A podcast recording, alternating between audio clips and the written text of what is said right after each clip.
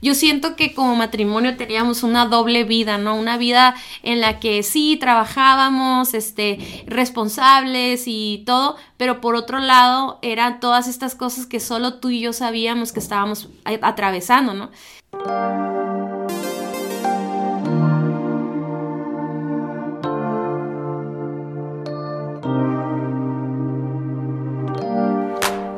Hola amigos, ¿cómo están? Estamos eh, en esta ocasión haciendo un podcast especial. Hoy no vamos a tener un tema específico, sino que estamos celebrando 20 años de casados, Dani.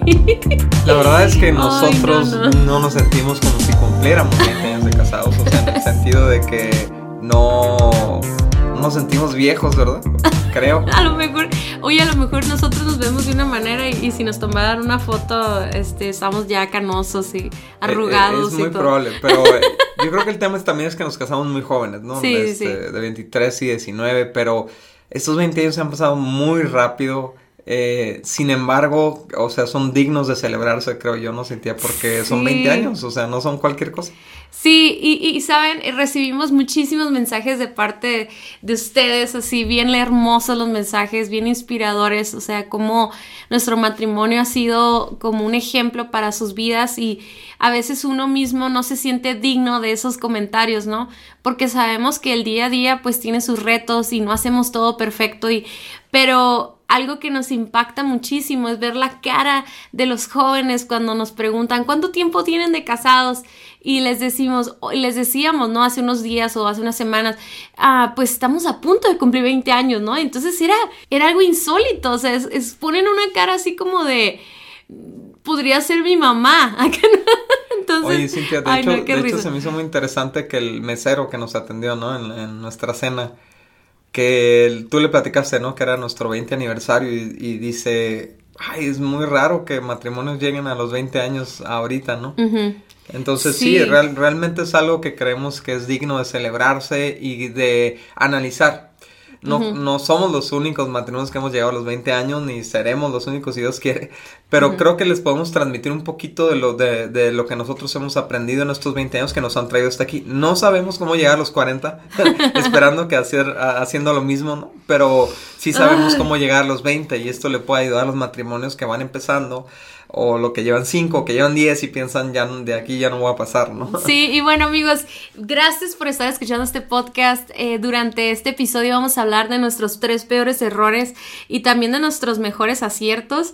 Y así que no te lo vayas a perder, sigue, continúa en esta plática.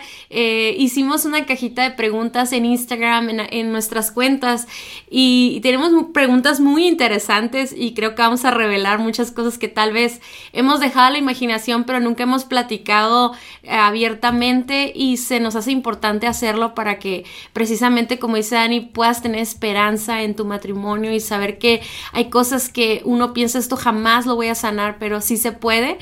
Y bueno, antes de arrancar con el tema, nada más les recordamos que sigue eh, este podcast, suscríbete para que cada que llegue un nuevo episodio, te llegue una notificación a tus aplicaciones para escuchar podcast, cualquiera que sea. Y este también si nos estás escuchando por primera vez, nosotros somos autores del libro Indivisibles. Y durante todos los episodios anteriores hemos estado hablando de cuáles son los enemigos que separan el matrimonio. Y en esta temporada precisamente estamos hablando de cómo regresar a la unidad, así que te invitamos a que vayas y escuches todos esos episodios y te pongas al día. Y pues como lo hemos estado diciendo en estos minutos, hoy es un día especial, es un tema en el que vamos a platicar Dan y yo con la ayuda de todas sus preguntas que nos hicieron y vamos a platicarles cómo está esto de que cumplimos 20 años y cómo hemos llegado hasta aquí. Ok, y una de las preguntas que nos hicieron cuando pusiste el, botoncito este de preguntas en Instagram, ¿no, Cintia? Fue cómo empezamos.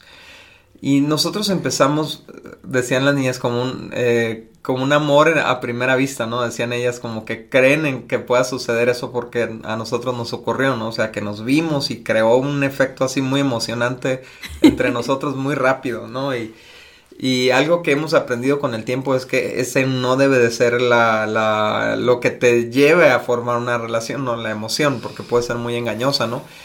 Entonces tomamos un pequeño tiempo menos del que debiéramos quizás, pero como para estar seguros de que se nos bajaran un poco las emociones y, realmente conocernos un poco más, ¿no? Saber cómo somos, etcétera, etcétera.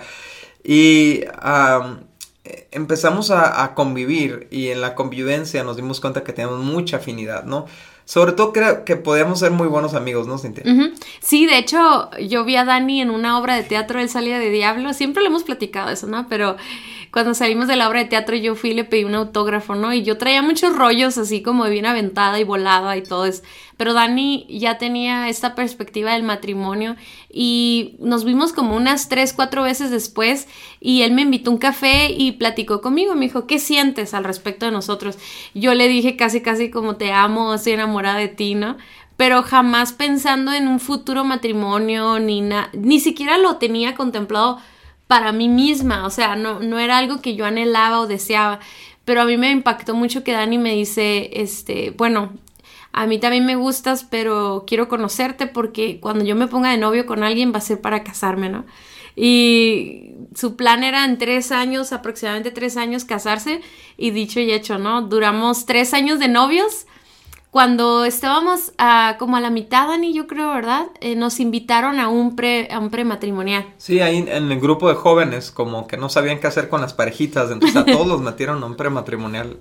Creemos ahora que lo que querían era ahuyentarnos, o sea, como hacernos que nos separáramos, ¿no? pues estábamos, estábamos muy jóvenes, ¿no? Pero lo que hizo el prematrimonial fue afianzar nuestra relación en realidad y, fue mostrarnos que somos muy afines también a la en la manera de pensar, en lo que queríamos, en...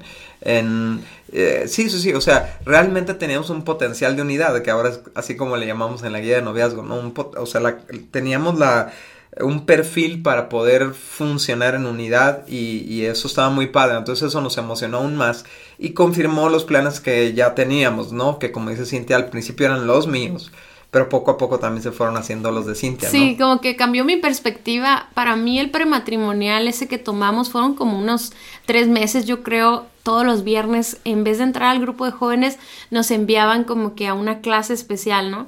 Y, tal vez para algunas parejas tomar el prematrimonial era una cuestión de conflicto y de poder tener que poner cosas como en orden, como eh, expectativas, como unificarlas.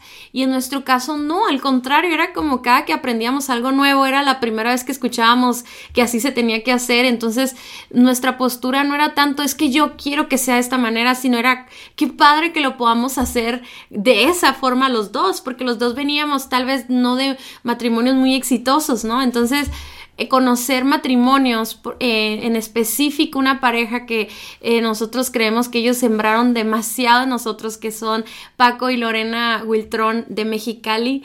Ellos nos hicieron ver un matrimonio ideal, así, para nosotros ellos eran perfectos, aunque no sabemos que no eran perfectos, pero fue como, uy, yo quiero casarme, yo quiero tener una familia como ellos, yo quiero llevarme como yo como mujer, ser como ella como esposa y así, ¿no? Entonces cuando salíamos de los prematrimoniales me daba risa que platicábamos horas y, ay, qué padre esto, sí, yo también quiero. Y algo que también pues nos ayudó muchísimo es que éramos muy jóvenes, pues, ¿no?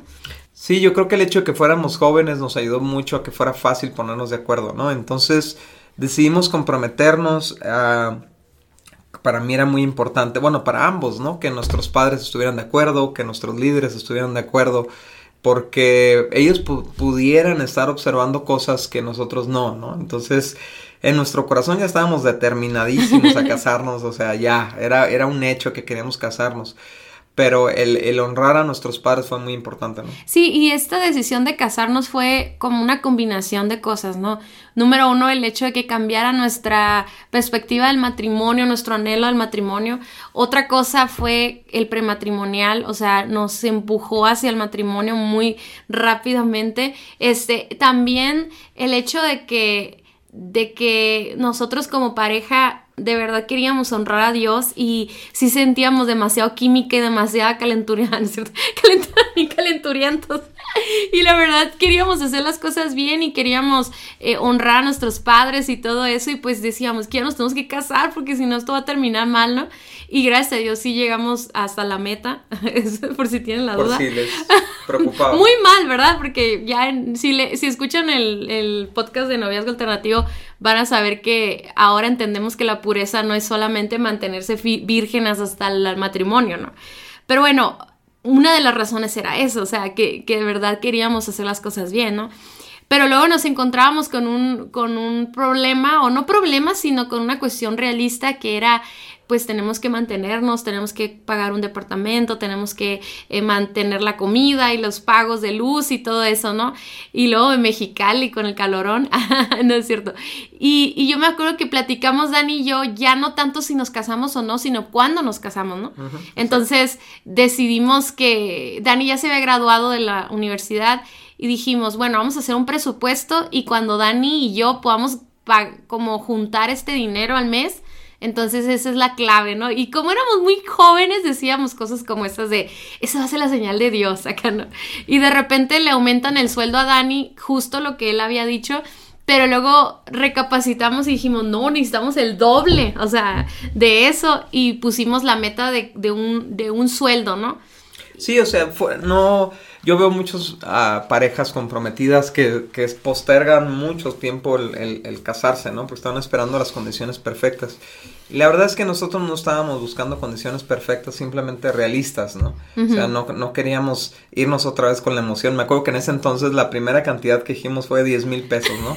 Cuando yo ganara 10 mil pesos iba, iba a ser suficiente para mantenernos y Pobrecitos. hicimos cuentas y donde queríamos vivir y como queríamos vivir 10 mil pesos no nos iban a alcanzar para nada, entonces después le subimos a 18 mil y fue cuando gracias a Dios pues una compañía me, me ofreció justo ese salario y, y, bueno, eso desencadenó el... Sí, y luego Dani empieza a ganar ese dinero, entonces ahí hablamos con su mamá, hablamos con mis papás y luego antes de ir con nuestros líderes de jóvenes que son esta pareja que les digo, me acuerdo que Dani lloraba y dijimos, Señor, por favor, si no es tu voluntad, que nos digan que no, que nos arruinen nuestros planes y todo.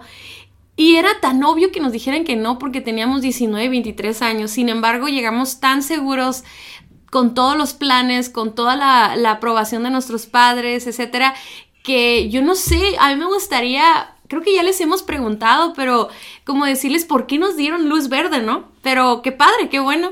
Y, y entonces ahí empezamos a planear la boda y empezamos a hacer eh, eh, como que nuestros planes basados en el sueldo que le habían prometido a Dani, ¿no? Y resulta que dijimos, bueno, nos casamos como en, creo que como cuatro meses, cinco meses, algo así.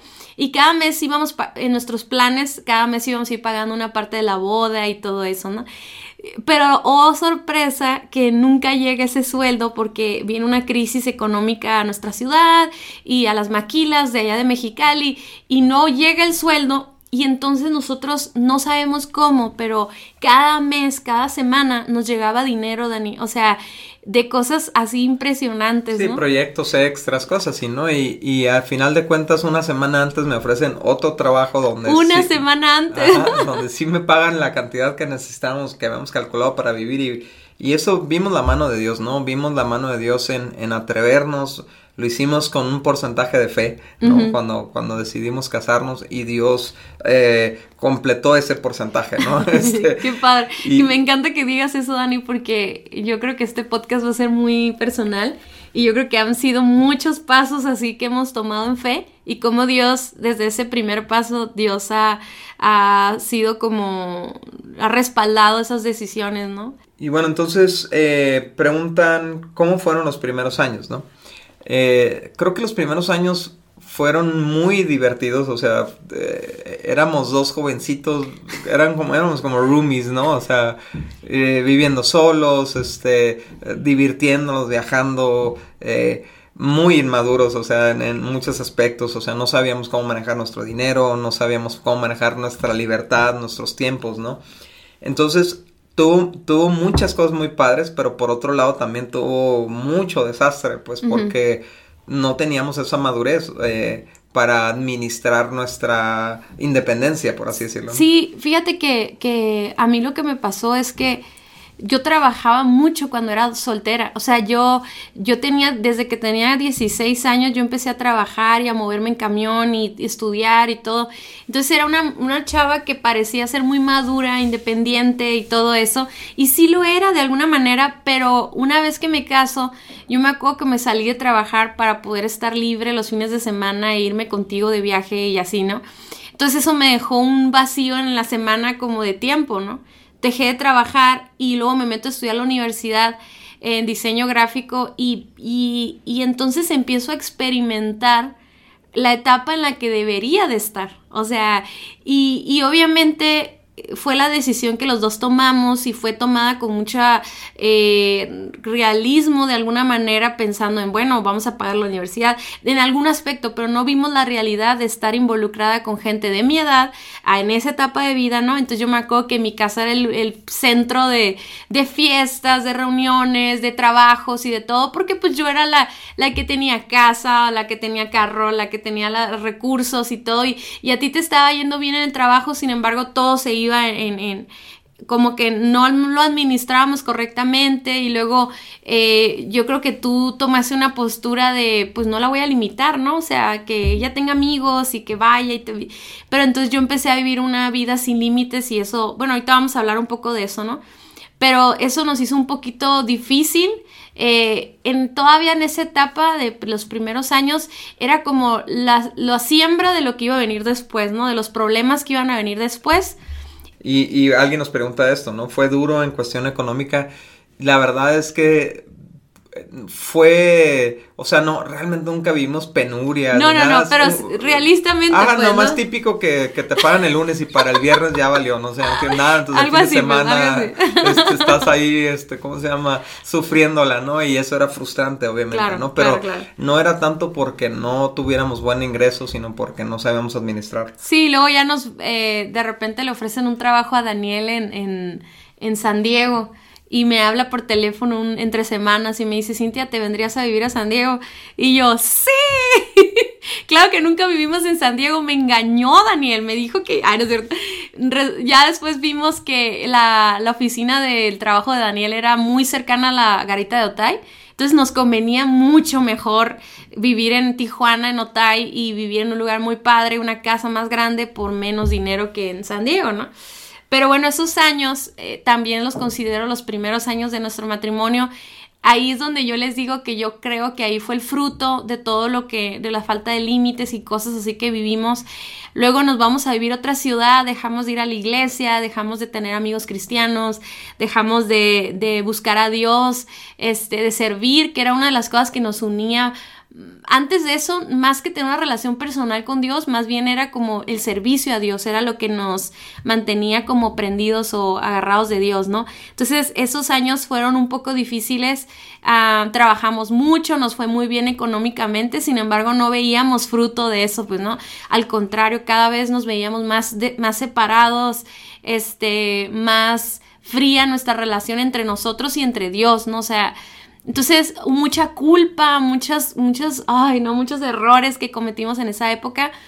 Eh, era una época en la que estábamos en nuestros 20, así como veintitantos, yo, yo por ejemplo 21, 22 años, 23 años, y, y, quise experimentar lo que nunca viví, pues todo lo que no viví de adolescente o de joven o cuando estaba soltera, lo quise vivir en, en esa época y, pues la verdad cometí muchos errores, ¿no? Y al principio como que nos lo permitimos los dos, ¿no, Dani? O sea, los dos... Creamos esa tolerancia a, la falta de límites. Sí, como que nos dejamos contaminar por la cultura. Eh, ahorita hay muchas cosas que uno ve y dice, oh my God, ¿no? Así como, ¿qué, qué onda? Pero en esa época era, era, eran los inicios y eras arrastrado, no sé si me explico, por, por los amigos, por lo que ya ni siquiera había redes sociales, o sea, y, y, precisamente por eso, Dani, creo que hacíamos cosas más, yo creo que todo en general hacíamos cosas más atrevidas porque sabíamos que no había un video, que no había una historia de Instagram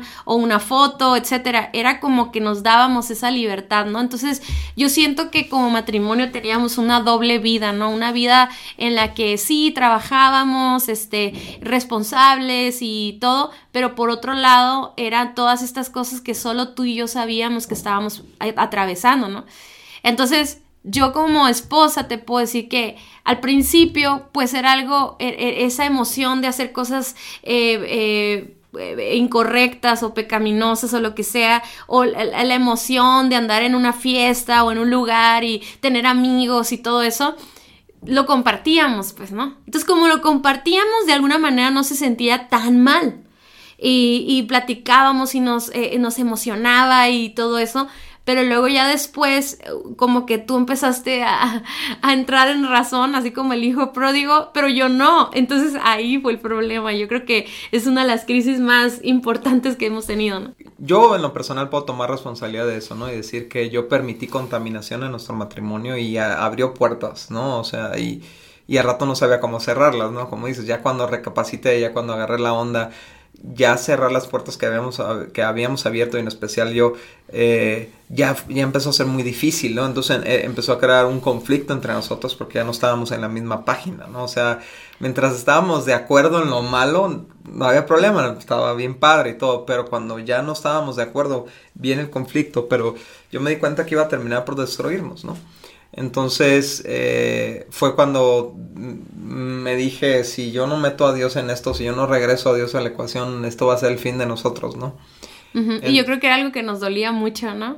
Sí, claro, porque estábamos, o sea, esa pareja bonita, esa pareja súper afín y súper armónica que habíamos formado, de repente estaba en un caos y y le dio en lo más duro a nuestro orgullo, que era nuestra pareja, ¿no? Yo creo. Sí, yo creo que fue una... Eh, bueno, ahorita lo vamos a poner más como puntualizándolo, pero les estamos contando cómo estuvo. Imagínense esta escena en la que yo quería irme de party con mis amigas y quería que Dani fuera conmigo, pero no iba él, me dejaba ir y entonces allá estando de party me ponía a bailar con amigos y ah, que ni conocía, o sea, realmente no tenía como un amigo, una, una pareja o algo como infiel, pero sí tú sabes lo que pasa cuando estás en un lugar oscuro con música a todo volumen y la emoción de, de gustarle a otra persona y de que estás joven todavía y todo eso, ¿no? Entonces sí cometí algunas cosas que me, me, me, hacían sentir muy culpable y luego yo llegaba con Dani le contaba todo y lo lastimaba y o sea no sé, era, era una era una, una, como una relación súper tóxica, no, no tanto nuestra relación, sino hábitos súper tóxicos, pues, ¿no? Entonces, eh, Dani empieza a buscar a Dios y yo me empiezo a molestar muchísimo, me empiezo a enojar y empiezo a vivir un montón de cosas emocionales, o sea, altas y bajas, histeria, o un día podía ser histérica, enojada, peleando, otro día podía estar en depresión y el otro día no quería vivir y otro día me enojaba con Dios y decía que Dios tenía la culpa de todo y em, era como una lucha interior porque sabía que tenía que regresar a Dios, pero no, no me lo permitía porque me justificaba con la idea de es que a mí me gusta este estilo de vida, a mí me gusta bailar, a mí me gusta, no tomaba, no me drogaba, de verdad, pero no necesitaba eso, o sea, me da risa, pero al mismo tiempo, wow, imagínate qué hubiera pasado si me hubiera tomado, o sea, manejando a las 3 de la mañana en San Diego en el freeway, o sea, híjolas, si ustedes me hubieran visto en esa época no me hubieran reconocido, pues, o sea, ni yo misma me reconocía. Yo me acuerdo, Ani, de mi peor momento, haberme despertado en la mañana con unas ganas de vomitar y no de que algo físico que hubiera tomado o hubiera comido, algo que me hizo daño, me dieron ganas de vomitar, de verme la cara que tenía, en serio. Es la única vez que he sentido eso. Y ahí es, son, fueron de las últimas veces que dije, es que esto ya se tiene que acabar, ¿no? Y bueno, tenemos un encuentro con Dios, yo en lo personal, Dani también, juntos eh, vamos a Dios rogándole que nos ayudara a pues a sostener nuestro matrimonio, porque esos pleitos y problemas y todo no estaban al grado de un divorcio, pero sabíamos que para allá íbamos, pues, ¿no?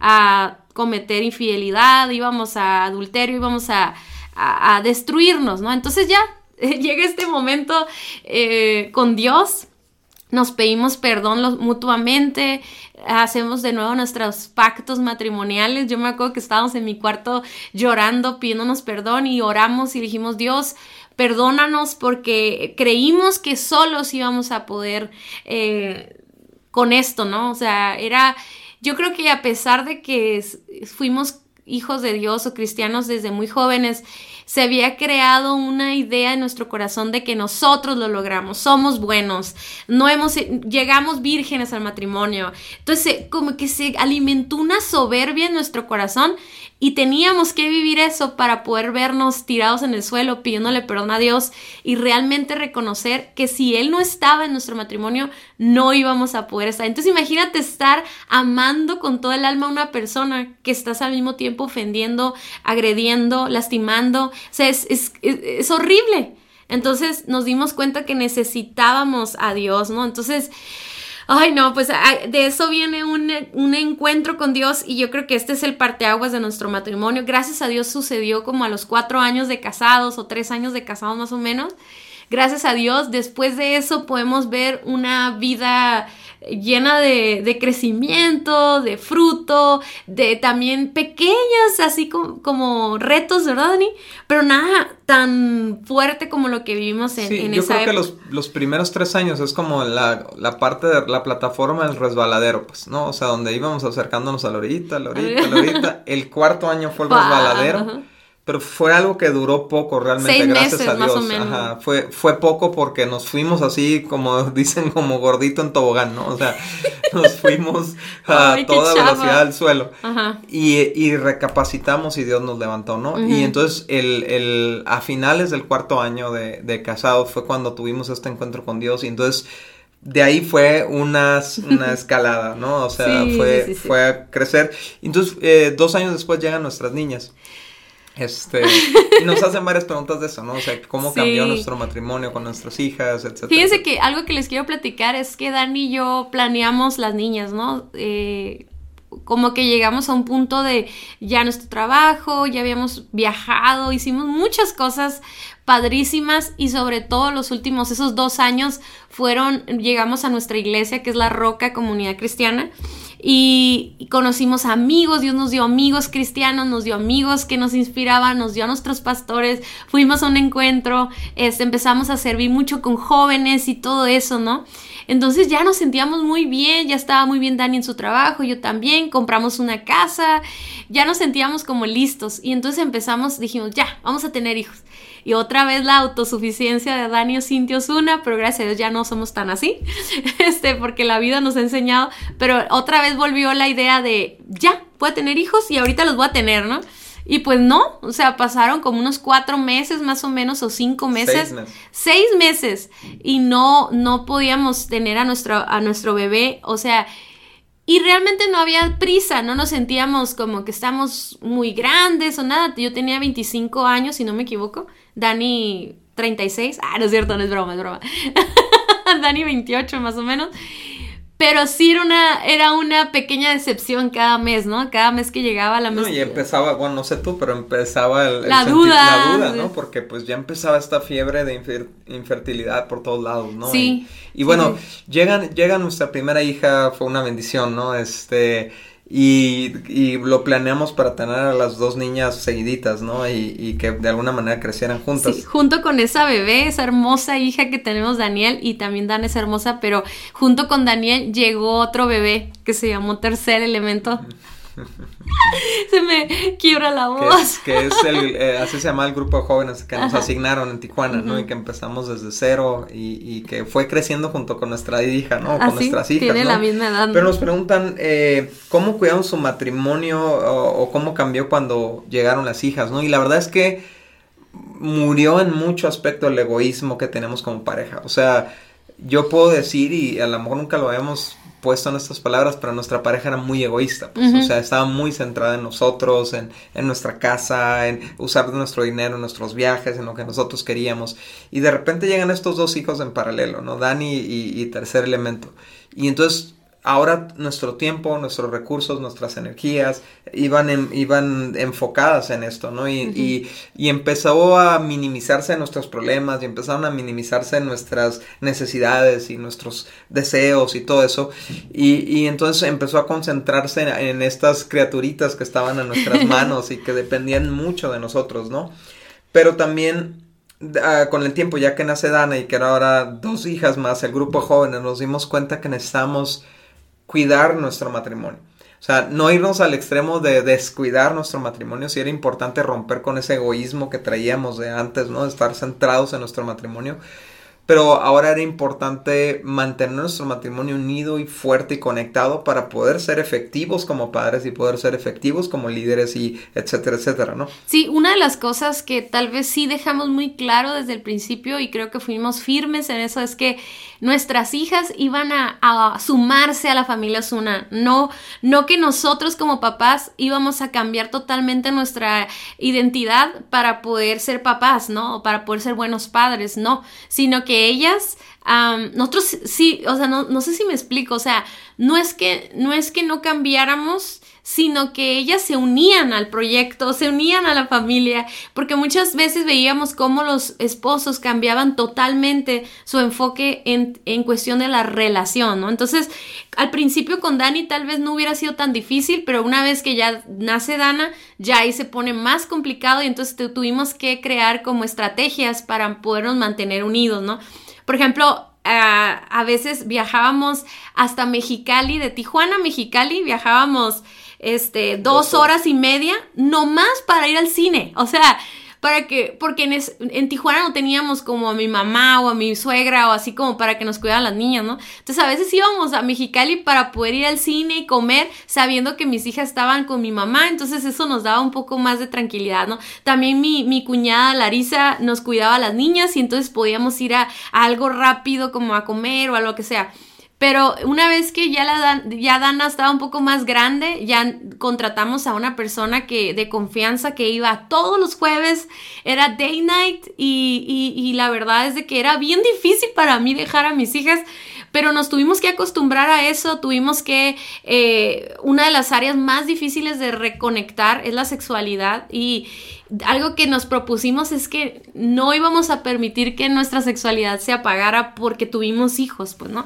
Entonces, eh, al principio era como despertar esa, esa parte que realmente cuando tienes hijos se apaga, o sea, se... Cada quien le pasa diferente, ¿no? Pero en algún, casi en todos los casos que yo escucho es como, imagínate, acabas de un bebé, acabas de parir, o sea, eh, aparte del cansancio, no duermes y das de comer y todo, lo menos que se te antoja en ese momento es eso. Sin embargo, como pareja lo necesitamos, aunque no haya el deseo, sabíamos que lo necesitábamos y teníamos que ser intencionales en, en regresar a eso, ¿no? Y bueno, una de las cosas ya como para ir, ahorita vamos a hablar de algunos puntos ya así específicos, pero... Daniel y yo empezamos a crecer mucho en el liderazgo, empezamos a servir a Dios con todas nuestras fuerzas y de repente nos dimos cuenta que para ver lo que Dios quería ver en el grupo de jóvenes, Dani de verdad necesitaba pues tener más tiempo, ¿no? Y, eso fue una de las decisiones más importantes que tomamos, fue... Eh, el poder dedicarnos a, no, no totalmente, no 100%, pero sí dedicarle tal vez el 50% de nuestras horas laborales al ministerio de jóvenes o de y ahora de matrimonios, ¿no? Con Indivisibles y con La Roca y con todo lo que hacemos, ¿no? Entonces, no está, estábamos seguros, pero no dábamos el paso, ¿no? Y, y, nos preguntaron que si cuándo han sido los momentos más intensos con Dios. Y yo creo que hemos tenido varios pero pues este me, se me hace que es un parteaguas también de nuestras vidas, ¿no? O sea, una decisión muy importante. Dani y yo fuimos a, a compartir a una iglesia en Tepic y, y compartimos la plática de Indivisibles era la primera vez que compartíamos acerca de eso y compartíamos cómo había cosas que habían querido dividirnos a nosotros. Entonces compartimos en la iglesia, todo bien padre, y al último Dani empezó a orar por las, por las, por las personas y todo eso, y, y yo empiezo a sentir en mi corazón un fuego, en mi corazón, como de a esto me quiero dedicar, o sea, a restaurar familias, a restaurar matrimonios, a, a impact y, y Dani sale de la conferencia también con un fuego en su corazón y me dice exactamente lo mismo, ¿no? Como a esto de que esto es lo que nos hace felices, eso es lo que... Entonces, de regresamos de ese viaje decididos, ¿no? Hablamos eh, con algunas personas y todo, decididos a que necesitábamos dejar ese trabajo y dedicarnos más a lo, al ministerio y a trabajar con las familias y todo eso, ¿no? Entonces, ay, pues ahí fue cuando Dani decide dejar su trabajo y empezar su empresa y eso nos da más tiempo para poder crear todo lo que hemos hecho por los últimos, ¿qué serán, Dani? Como ocho años, más o menos. Este, y luego más adelante, hace cinco años, eh, nuestro pastor nos dice, se quieren ir a vivir a Guadalajara, abrir la roca a Guadalajara, y algo dentro de nuestro corazón, una vez más, en unidad, nos dice, sí, vamos a darle, vamos a irnos. Y pues ahorita ya tenemos cinco años viviendo, bueno, cuatro años, en septiembre cumplimos cinco años viviendo en Guadalajara, en una ciudad que no conocíamos, con cero familia, pero durante estos cinco años ha sido también pues retos de acoplarnos como matrimonio a una nueva ciudad, a un nuevo ministerio, todo lo que eso requiere, el esfuerzo, eh, los retos también en nuestro corazón, en nuestro tiempo. Y, bueno, hasta aquí hemos llegado, tenemos 20 años de casados, una iglesia a la que coordinamos con todo nuestro corazón y nuestra pasión, nuestras dos hijas que amamos y pues esto precioso de Vivo Alternativo, que son tres libros, tres, tres este, frutos, ¿no? También de este matrimonio. ¿Cómo ven amigos? Ya les contamos toda nuestra vida. Qué bárbaro. Pero bueno, la pregunta, Dani. ¿Cuáles fueron nuestros tres peores errores? Eh, yo creo que, bueno, están implícitos en todo lo que platicamos, ¿no? Pero el número uno fue autosuficiencia, creernos que teníamos en nos, que nosotros había lo suficiente para armarla, ¿no? Entonces, eso, eso te permite desconectarte de Dios, ¿no? Cuando tú crees yo tengo todo lo necesario, ¿no? Y también desconectarte de, personas importantes, o sea, nos desconectamos de mentores, nos desconectamos de todo el mundo, pues, ¿no? Y, y sí, y, empezamos a conectarnos con la gente equivocada, ¿no? Pero nos creíamos muy autosuficientes, o sea, había soberbia, había orgullo, todo esto, ¿no? El, otro error que cometimos fue la falta de límites, ¿no? Que eh, no, no supimos decirle no a cosas que teníamos que decirle no, eh, y eso nos lleva, pues, a este resbaladero que les platicábamos, ¿no? Yo, yo, le agregaría eso, a esa parte precisamente de falta de límites, es permitirnos pequeñas cosas que no están tan mal. O sea, relaciones, películas, este, acciones, todo. Pónganlo en práctica en todo. O sea, pequeñitas cosas que no sonaban tan pecaminosas o tan intensas, pero que son pequeñas desviaciones que a la larga nos llevaron semillas, totalmente lejanos a, a, la voluntad de Dios. Y, y, número tres, gastar para agradar, ¿no? Este, o sea, me acuerdo que veíamos mucho estos programas de televisión de, de como de home improvement, ¿no? De, de mejorar tu hogar y, y, veíamos esta gente que decía, quiero, quiero disponer de un presupuesto de 50 mil dólares para arreglar la cocina porque quiero que permita la convivencia y entretener a mis visitas. Y, nos fuimos llenando de toda esa mentalidad de gastar para agradar, ¿no? Entonces, la ropa que comprábamos, los, eh, a, lo mejor los lugares que íbamos, eh, tenemos amigos que tenían a lo mejor más presupuesto que nosotros para vivir y entonces por, por quedar bien con ese círculo social, lo que sea, aunque no tuviera aunque no nos alcanzara, comprábamos cosas. Eh, gastamos mucho en equipo, en, electrónica, cosas así que... O sea, que ahorita ¿Dónde están, Dani? ¿Dónde están? Claro que ya no están. Compramos muebles carísimos, o sea, y yo como hombre cometí muchos errores también por agradarte a ti, o sea, gastábamos no, eso, eso está bien, amor. No, no eso está, bien. No, les, no siempre mentiras. No, yo, yo creo que está mal y creo que es algo que debemos de entender los dos, ¿no? Que tenemos que administrar correctamente nuestros recursos porque eh, fíjate que nuestra mentalidad no está en nuestros fracasos, pero sí te puedes llegar a poner a pensar, oye, ¿dónde está todo eso que compramos, ese dinero? Es algo, que, es algo que ya asimilamos, ya pues, pasó. pero como esto lo está escuchando parejitas jóvenes y todo eso, el dinero no es para gastarlo para agradar, el dinero es para invertirlo. Sí, aún si rentas casa, no rentes una casa de dos mil dólares. Sí, de hecho, uno de los peores errores económicos que cometimos fue comprar una casa en un super lugar que nos salió carísima porque queríamos agradar a la familia, porque la, familia quería que tuviéramos casa, ¿no? Y, los amigos compraban casa en, en, estos fraccionamientos privados, entonces pues ahí vamos de... ahí vamos, ¿no? Pero bueno, esos son tres errores, obvio que hemos cometido muchos más, pero generalizando los errores. Y bueno, ¿cuáles han sido nuestros mejores aciertos, no? Y el primero es que empezamos a depender de Dios en lo individual para formar una mejor pareja. O sea, mucha gente tiene esta idea de vamos a ponernos juntos a orar y juntos a ayunar y juntos leer la Biblia. Está padrísimo eso, pero yo creo que siendo realistas es el trabajo individual, porque cuando estás, cuando estás buscando a Dios en pareja, eh, trae unidad pero el trabajo de carácter viene cuando trabajas en lo, individual con Dios, con su palabra, con un discipulado, con un crecimiento. Yo creo que aquí me gustaría muchísimo honrar la vida de nuestros pastores José y Michelle Mallorquín porque ellos nos enseñaron esto. O sea, ellos nos dijeron, tienen que leer un devocional y nos preguntaban y nos traían así cortitos y ahora ya lo hacemos por, por ende, ¿no? O sea, ya, ya es algo natural en nuestras vidas y seguimos trabajando nuestro carácter. O sea, esto es algo que ya hicimos bien y que seguimos haciendo bien porque lo necesitamos seguir haciendo bien, ¿no? La siguiente cosa es que tenemos una autoconfrontación constantemente.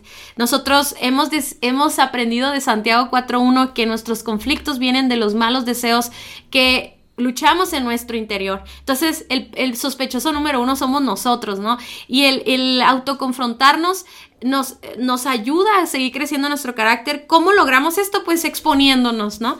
exponiéndonos a retos, exponiéndonos a libros, exponiéndonos entre nosotros, enfrentando nuestros problemas. Y sobre todo el, Espíritu Santo, pienso yo, ¿no? O sea, cada, cada que tenemos un conflicto eh, la tendencia es irte a, tu esquina y estar pensando en todo lo que está haciendo mal tu pareja y para regresar al siguiente round y darle encima, ¿no? Pero descubrimos que esa esquina, regresar a tu esquina, es, es, para autoconfrontarte tú con el Espíritu Santo y que Él te muestre lo que tú estás haciendo mal, ¿no? Y la otra cosa que creo que ha sido un acierto es que siempre estamos persiguiendo la unidad. Eh, con todo lo que eso significa, ¿no? O sea, tenemos citas, hablamos, trabajamos en nuestra comunicación, eh, tenemos mucha intimidad física. o sea, buscando la unidad, pues con propósito, claro, claro, O sea, nunca hemos dejado de, de, conquistarnos, gustarnos, hacer cosas para, para sorprendernos, este, regalos, lo que se te venga a la mente, nosotros lo hacemos porque creemos que, dentro de los límites. Que, ajá, dentro de los límites escuchen esos podcasts también, pero a lo que me refiero es que nunca pensamos, ah, la unidad se va a dar se va a dar normal como algo natural. Sentimos que la unidad es algo que tú tienes que provocar, ¿no? Es algo que eres intencional y le inviertes recursos y, bueno, eso trae muchísima, muchísimos beneficios a nuestra relación y por último es mantener el propósito en la mente, ¿no? Sí, esto significa que cuando nos estamos fijando en lo que no tenemos, en lo que nos falta, en lo que está haciendo mal tu pareja, ta, ta, ta, es cuando nos empezamos a conflictuar y empieza a ponerse rasposa la relación y todo eso. Y cuando nos acordamos, o sea, en ese momento de que, espérate, nuestro matrimonio es para glorificar a Dios y la unidad va a glorificar a Dios, entonces me dejo de mis cosas y de mis rollos y quito mi orgullo y busco la restauración, busco la reconciliación. Entendemos, o sea, cuando, cuando mantenemos en mente que nuestras hijas están viendo en nosotros lo que es amar y perdonar y misericordia y gracia y, somos un testimonio activo de lo que es el Evangelio de Cristo. Entonces eso, eso tumba nuestros rollos. Y, y, cuando salimos, usamos nuestra pareja para servirle a Dios, lo hacemos en el ministerio local, pero también cuando salimos a compartir Curiosamente vienen muchos retos, ¿no? O sea, muchos ataques a nuestra unidad, pero nos damos cuenta, pues es, es porque estamos haciendo lo que debemos de estar haciendo, ¿no? Y, y la verdad es que en, cuando nos volvemos ociosos, por ejemplo en esta temporada de, de pandemia donde eh, muchas de nuestras actividades se suspendieron, se suspendieron todas las conferencias que teníamos programadas fuera, se suspendió las reuniones de domingo, o sea, quedamos en una sociedad donde, ociosidad donde nada más estás viendo qué falta, qué no hace, qué no, qué no dice, qué, o qué hice, o qué, o sea, estamos nada más eh, ensimismados como pareja, ¿no? Viendo nuestros problemas. Entonces, eh, creo que uno de los aciertos de, de, nuestro matrimonio es salir de, esa, de ese yocentrismo y enfocarnos en el propósito de Dios para nuestro matrimonio. Sí, la verdad es de que estos, aciertos los oigo y son cosas que vivimos este año. O sea, no, eso es lo interesante del matrimonio, que es algo que sigues haciendo, es constante, son hábitos constantes y les invitamos mucho a, a, ir a, a, leer en nuestros Instagram, busquen una publicación que se llama Siete hábitos, ¿no? Que, que hacen la diferencia de una pareja, no sé cómo se llama exactamente, pero son pequeñas cosas que haces todos los días, todo el tiempo, o sea, no las puedes dejar de hacer y, creo que tú y yo tratamos de ser eh, bien, bien intencionales. Y bueno, ya para terminar, Dani, y luego yo, ¿no? ¿Qué consejo le darías a un esposo recién casado? Híjolas, pues ama a tu esposa como Cristo molió y se entregó por comes ella. First.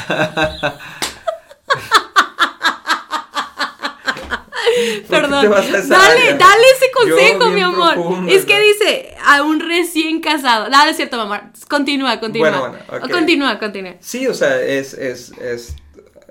No, pues ya. no, mi amor. Que sean como Jesús, a ver como el esposo. Sí, o sea, es un amor sacrificial, ¿no? Es un amor que, que primero, primero las necesidades de tu esposa, incluyendo las necesidades sexuales, ¿no? Este, y, y eso facilita mucho esa honra que tú estás buscando de tu esposa, ¿no? No la garantiza, pero la facilita. sí, y bueno, para las esposas, eh, por favor, bueno, es que hay miles de consejos, pero el que se me viene a la mente es eh, empápate de la verdad, o sea, empápate de la verdad de lo que Dios diseñó el matrimonio, lo que Dios diseñó de tu identidad como mujer.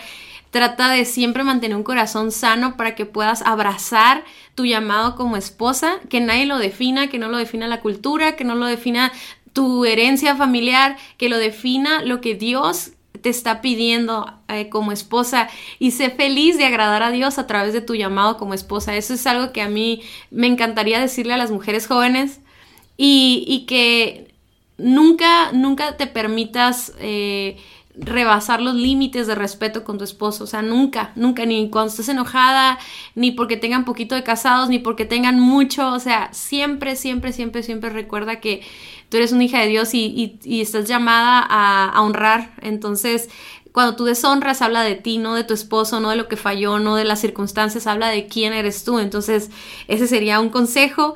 Y bueno, también tenemos un video en YouTube, si le pones qué nos hubiera gustado saber antes de casarnos, ahí puedes oír algunos consejos para los recién casados. Y ya para terminar, eh, si tú nos estás escuchando y no tienes una relación con Dios, te invitamos a que busques eso. Ponle en Google así, cómo tener una relación con Dios, porque eh, si algo movió mi corazón este, este aniversario fue que Dios es bueno. O sea, no sé si estaríamos aquí si no hubiera sido por el, el, esa, que Dios se atravesara nuestras vidas y que lo mantuviéramos nosotros ahí, ¿no? Yo estoy convencida de que si yo ahorita decidiera abandonar mi fe y abandonar a Dios, yo estoy segura que terminaría divorciada. O sea, y no porque Daniel no sea un gran hombre en sí, pero porque yo no soy una gran mujer sin Dios, o sea, solo el, eh, aún en los errores que Daniel y yo podemos tener, en nuestras debilidades, siempre sobresale la esperanza de que Dios está haciendo algo en nuestras vidas, ¿no? Y lo hemos visto con nuestros propios ojos, cómo hemos ido madurando y creciendo. Entonces, por favor, busca a Jesús, ten una relación con Jesús. Y si tú ves algo bueno en nosotros, prométeme que vas a decir esto, no vas a decir, ah, qué padre matrimonio de Cintia y Dani. Di, wow, Dios es bueno, Dios es bueno porque hasta aquí los ha traído Dios. Muchas gracias por haber escuchado nuestro podcast. Para nosotros es muy importante escuchar tus comentarios. Síguenos a través de nuestras redes sociales en Somos Indivisibles en Instagram y Facebook. Y también puedes ver todos nuestros contenidos adicionales en nuestra página vivoalternativo.com. Si este podcast fue de ayuda para ti, te invitamos a que lo compartas con otros matrimonios. Hasta la próxima.